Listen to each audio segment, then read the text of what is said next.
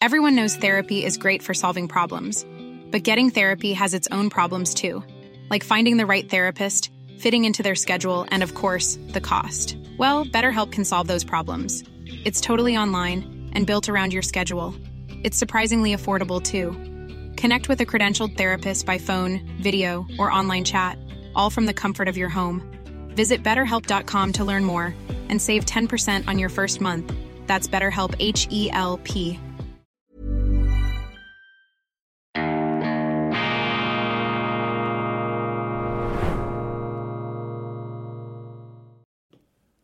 Grüezi miteinander, ganz herzlich willkommen und einen wunderschönen guten Morgen, meine sehr verehrten Damen und Herren, liebe Freunde, vor allem in Deutschland und in Österreich, aber Sie sind natürlich auch bei uns an der richtigen Adresse, wenn Sie nicht aus Deutschland oder Österreich stammen oder dort wohnen. Wir sind im ureigensten Sinn des Wortes weltoffen.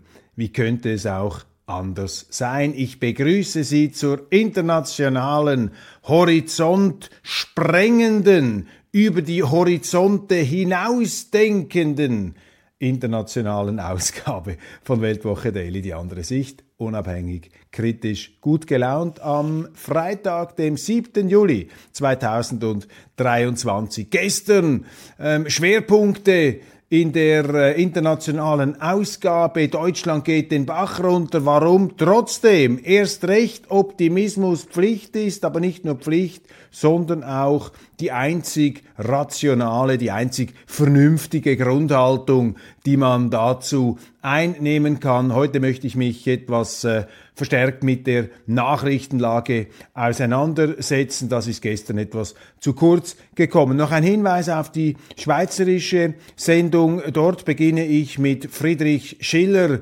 und einem ganz wichtigen politischen Grundsatz, den er in den Xenien 1797 formulierte, umgedeutscht und übersetzt in den heutigen Daily-Sprachgebrauch.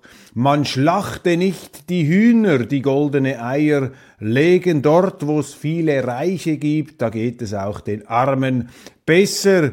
Also hört nicht auf die Schalmeienklänge der Sozialisten, die euch einreden wollen, dass man den Reichen das Geld wegnehmen muss, um es den äh, Armen zu geben und um den Armen zu helfen. Dort, wo sie anfangen, den Reichtum umzuverteilen, landen sie bei der Gleichverteilung der Armut. Und der große Friedrich Schiller hat das bereits 1797 rasiermesserscharf entdeckt. Ich beginne mit ein paar Buch ähm, oder Buchkommentaren.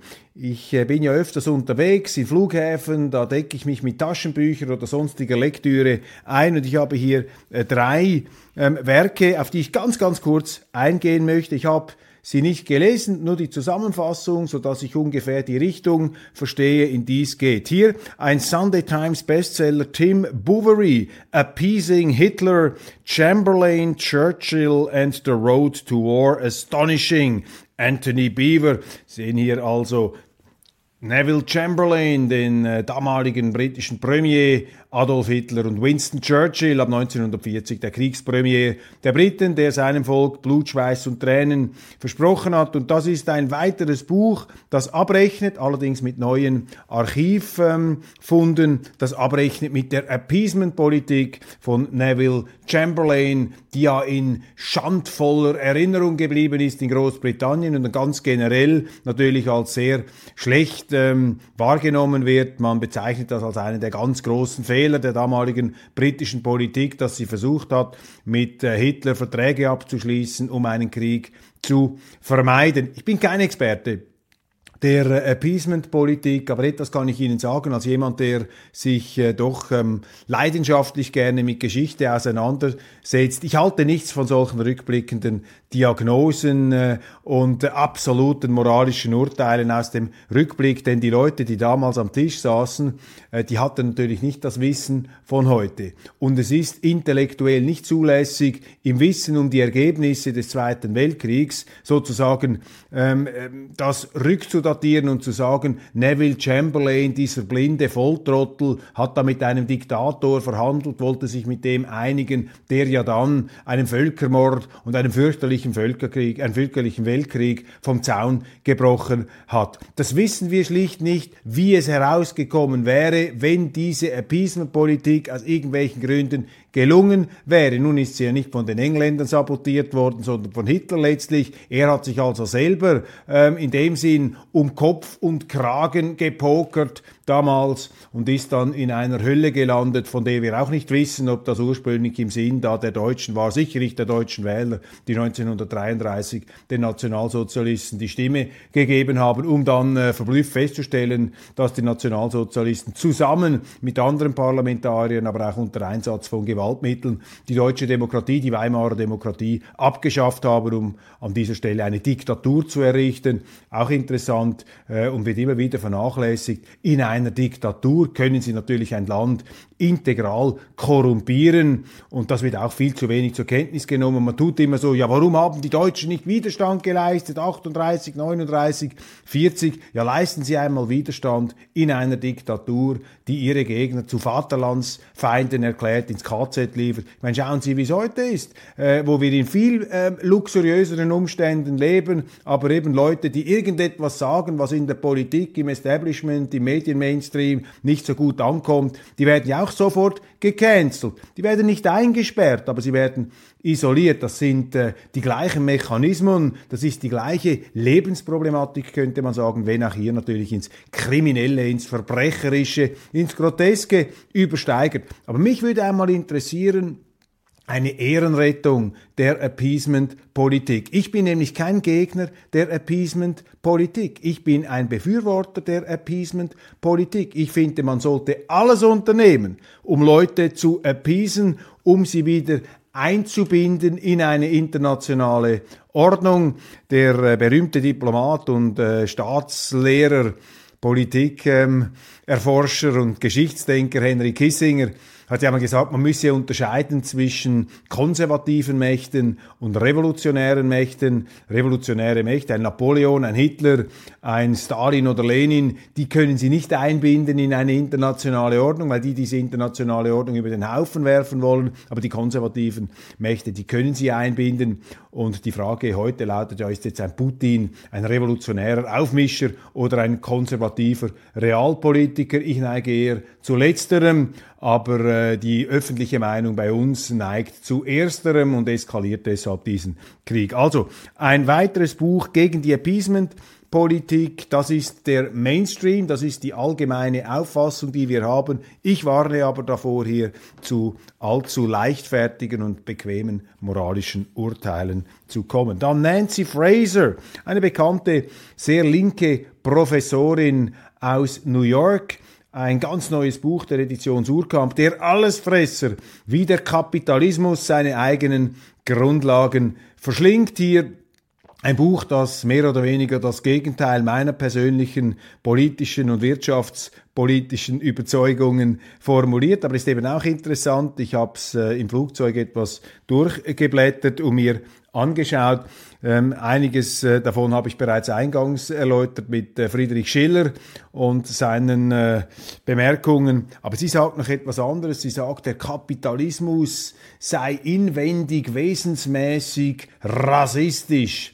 Und das ist äh, ein wirklich auch geschichtlich äh, völlig widerlegter Vorwurf. Der Kapitalismus, die Marktwirtschaft hat es gerade an sich, eben nicht nach Rasse und nach Hauptfarbe zu diskriminieren, sondern einzig und allein nach Leistung, die jemand oder ein Unternehmen erbringt in den Augen von anderen. Und es gibt dazu viele interessante Studien, äh, nicht zuletzt äh, jene von Thomas Sowell, einem eminenten amerikanischen schwarzen Ökonomen, der einmal wunderbar dargelegt hat, dass in der Segregationszeit der 20er Jahre in den USA, in den Jazzclubs und großen äh, Hotels mit den Unterhaltungsballsälen, ähm, dass dort äh, die schwarzen Entertainer ähm, die größten ähm, Publikumszahlen produzierten, also besser performt haben als die Weißen, obwohl die Schwarzen ja gar nicht im Zuschauerraum sitzen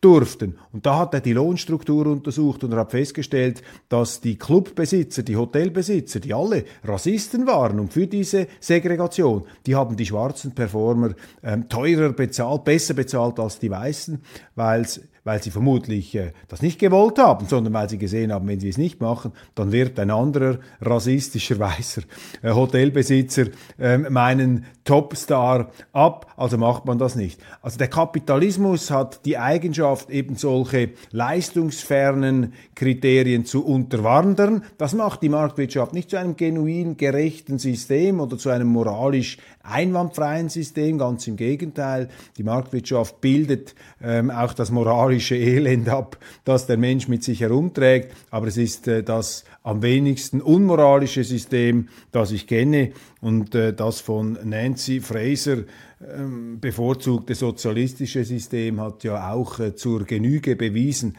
dass es alles andere als gerecht und alles andere als moralisch ist. Dann erneut der Hinweis auf Anthony Beaver, Russia, Revolution und Civil War, eine packende Beschreibung und Nacherzählung der russischen Revolution. Und man muss in der Geschichte weit zurückgehen, um auch aktuelle Vorgänge zu verstehen und dieses Ereignis sicherlich äh, von äh, epochaler Bedeutung für Russland, aber eben auch weit über Russland hinaus. Ähm, kommen wir zu den Schlagzeilen, zu den Nachrichten. Die Welt. Ähm, seit Wochen müht sich die Ukraine von den Russen besetzte Gebiete zurückzuerobern. Die Kämpfe sind blutig, die Erfolge überschaubar. Der ukrainische Präsident Volodymyr Zelensky hätte sich einen Zitat sehr viel früheren Beginn der Gegenoffensive zur Befreiung der russisch besetzten Gebiete in seinem Land gewünscht. Er habe den USA und den europäischen Partnern gesagt, Zitat, dass wir unsere Gegenoffensive gerne früher starten wollen und dass wir all die Waffen und das Material dafür brauchen. Warum? Ganz einfach, weil es langsamer gehen wird, wenn wir später beginnen, sagte Zelensky dem US-Sender CNN in einem Interview. Zelensky betonte die Bedeutung von Raketen größerer Reichweite, um die Ukraine, um die die Ukraine, die die USA bittet und mit denen sie russische Ziele weit hinter der Frontlinie angreifen könnte. Also Eskalationsabsichten. Klar, Zelensky möchte diesen Krieg eskalieren. Das ist in seinem ureigenen Interesse, müssen wir moralisch nicht qualifizieren. Er hat alles Recht, alles zu unternehmen nehmen, äh, was er für richtig erachtet, um seinem Land zu helfen, um seinem seinem Land jene ähm, Außenpolitik zu geben, die er für richtig erachtet. Wir müssen uns einfach fragen, ob das in unserem Interesse ist, diese Ukraine laufend mit Waffen zu unterhalten, denn ohne unsere Waffen könnte sie diesen Krieg nicht mehr weiterführen. Wenn ich uns sage, sage ich nicht die Schweiz, sondern ich meine die Europäische Union, ich meine den Westen, auch die Amerikaner, die letztlich entscheiden hier über Krieg und Frieden mit ihren Lieferungen, mit ihrer Unterstützung. Die Raketen würden der Ukraine helfen, schneller voranzukommen, sagte Zelensky. Er wies auch auf Engpässe bei der Ausrüstung seiner Truppen mit der Artillerie hin. Für mich wäre das ein ganz großer Fehler, wenn die Amerikaner hier jetzt wirklich mit Langstreckenraketen den Ukrainern helfen würden, den Krieg in die russischen Territorien zu verlagern. Ich kann mich nicht, ich kann mir nicht so recht vorstellen, dass Joe Biden das äh, tun sollte.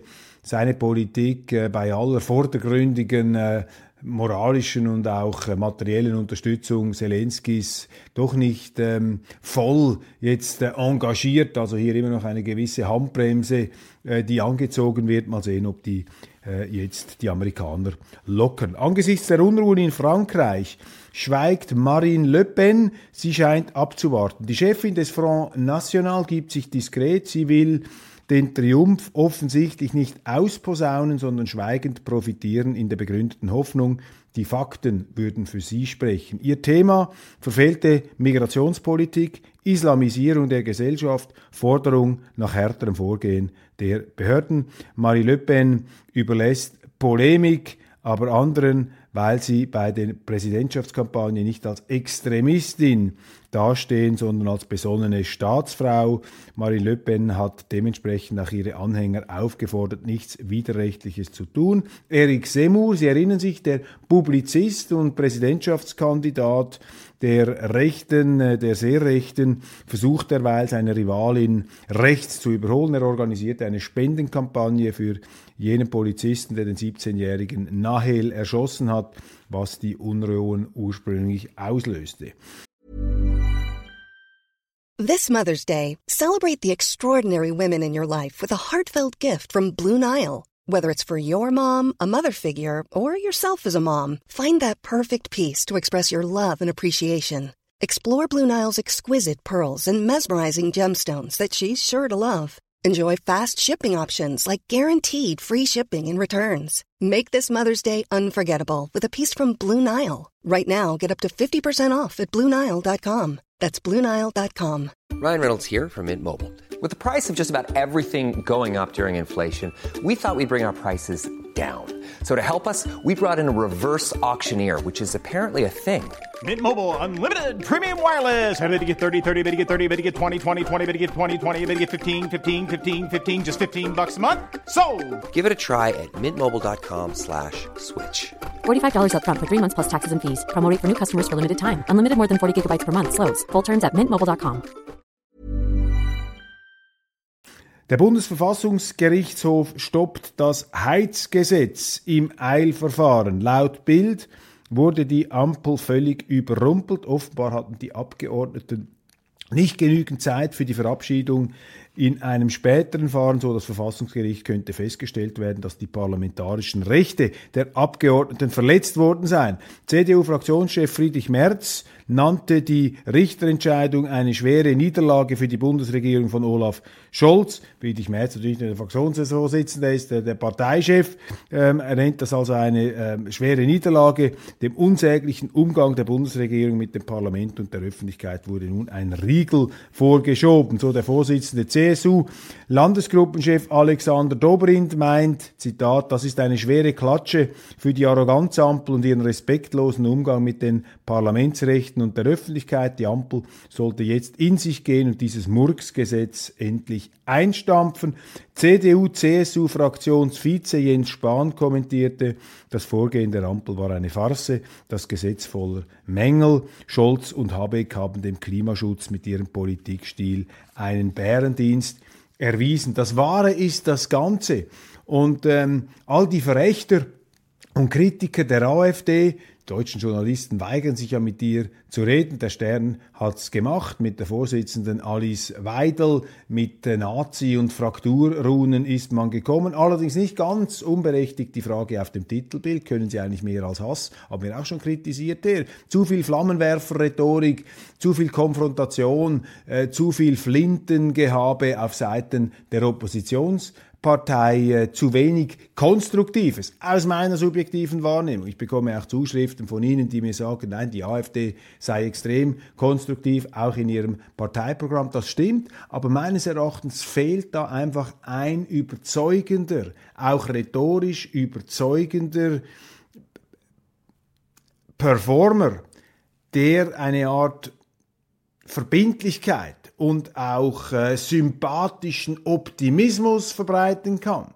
Weil in Deutschland haben sie so viel Negativismus, so viel Kritik, da haben sie so viel düstere Wolken da in der Politik, also so viel Deprotainment, äh, dass das zum Teil gar nicht mehr auszuhalten ist. Und man darf hier auch nicht sich in diese Probleme dermaßen hineinfressen, dass man gar nicht mehr darüber hinwegzublicken in der Lage ist. Ich plädiere immer für einen qualifizierten Optimismus, für eine fundierte Zuversicht. Das heißt nicht für die Ausblendung von Missständen, ganz im Gegenteil. Aber Sie müssen doch auch als Politiker den Leuten Hoffnung geben und sagen, gut, also wenn der kommt, das ist nicht nur einer, der an der Wunde kratzen kann, der kann sie auch heilen und der kann uns in, den, in die Lage versetzen, dass es solche Wunden gar nicht mehr ähm, gibt. Also das, äh, das ähm, fehlt hier, aber die AfD insgesamt, eben das Wahre ist, das Ganze trägt natürlich durch ihre unerbittliche Oppositionsarbeit auch dazu bei, dass äh, bestimmte Themen jetzt endlich in der Politik diskutiert werden,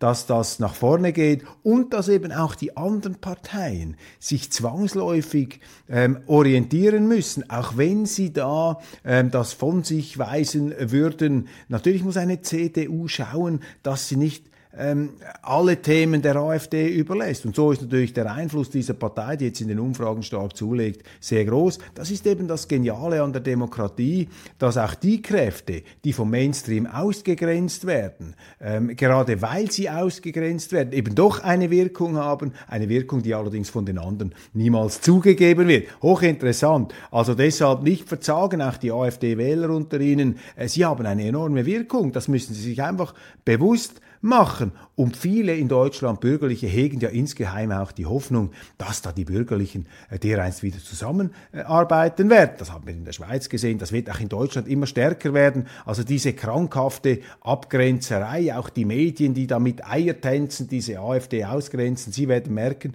dass dadurch eine Partei die über programmatische Substanz verfügt, sich eben nicht unter kriegen lässt. Und die Behauptung, das seien da nur ein paar Heißluftbarone und Flunkerpolitiker, die da auf die Pauke hauen und den Leuten irgendwelche Schlangenöl andrehen wollen, diese These greift eindeutig zu kurz. So blöd sind die deutschen Wähler nicht. Und die ganze Verachtung, äh, die hier mitschwingt gegenüber der AfD, ist natürlich die Verachtung gegenüber den deutschen Wählern. Und so schreiben sich die Journalisten im Mainstream äh, selbstverständlich um Kopf und Kragen. Und ich staune immer wieder, wie arrogant deutsche Journalisten auftreten gegenüber den Wählern der AfD, gegenüber den Bürgern in den neuen Bundesländern. Man ist sich das zum Teil gar nicht bewusst bei den Wessis, bei den Westdeutschen auf was für einem hochtrabenden Ross sie da einherreiten, mit was für einem Reitpeitschen Arroganzgehabe sie da äh, diesen Bürgern, die ich für extrem demokratie- und freiheitssensibel erachte. Ich glaube, die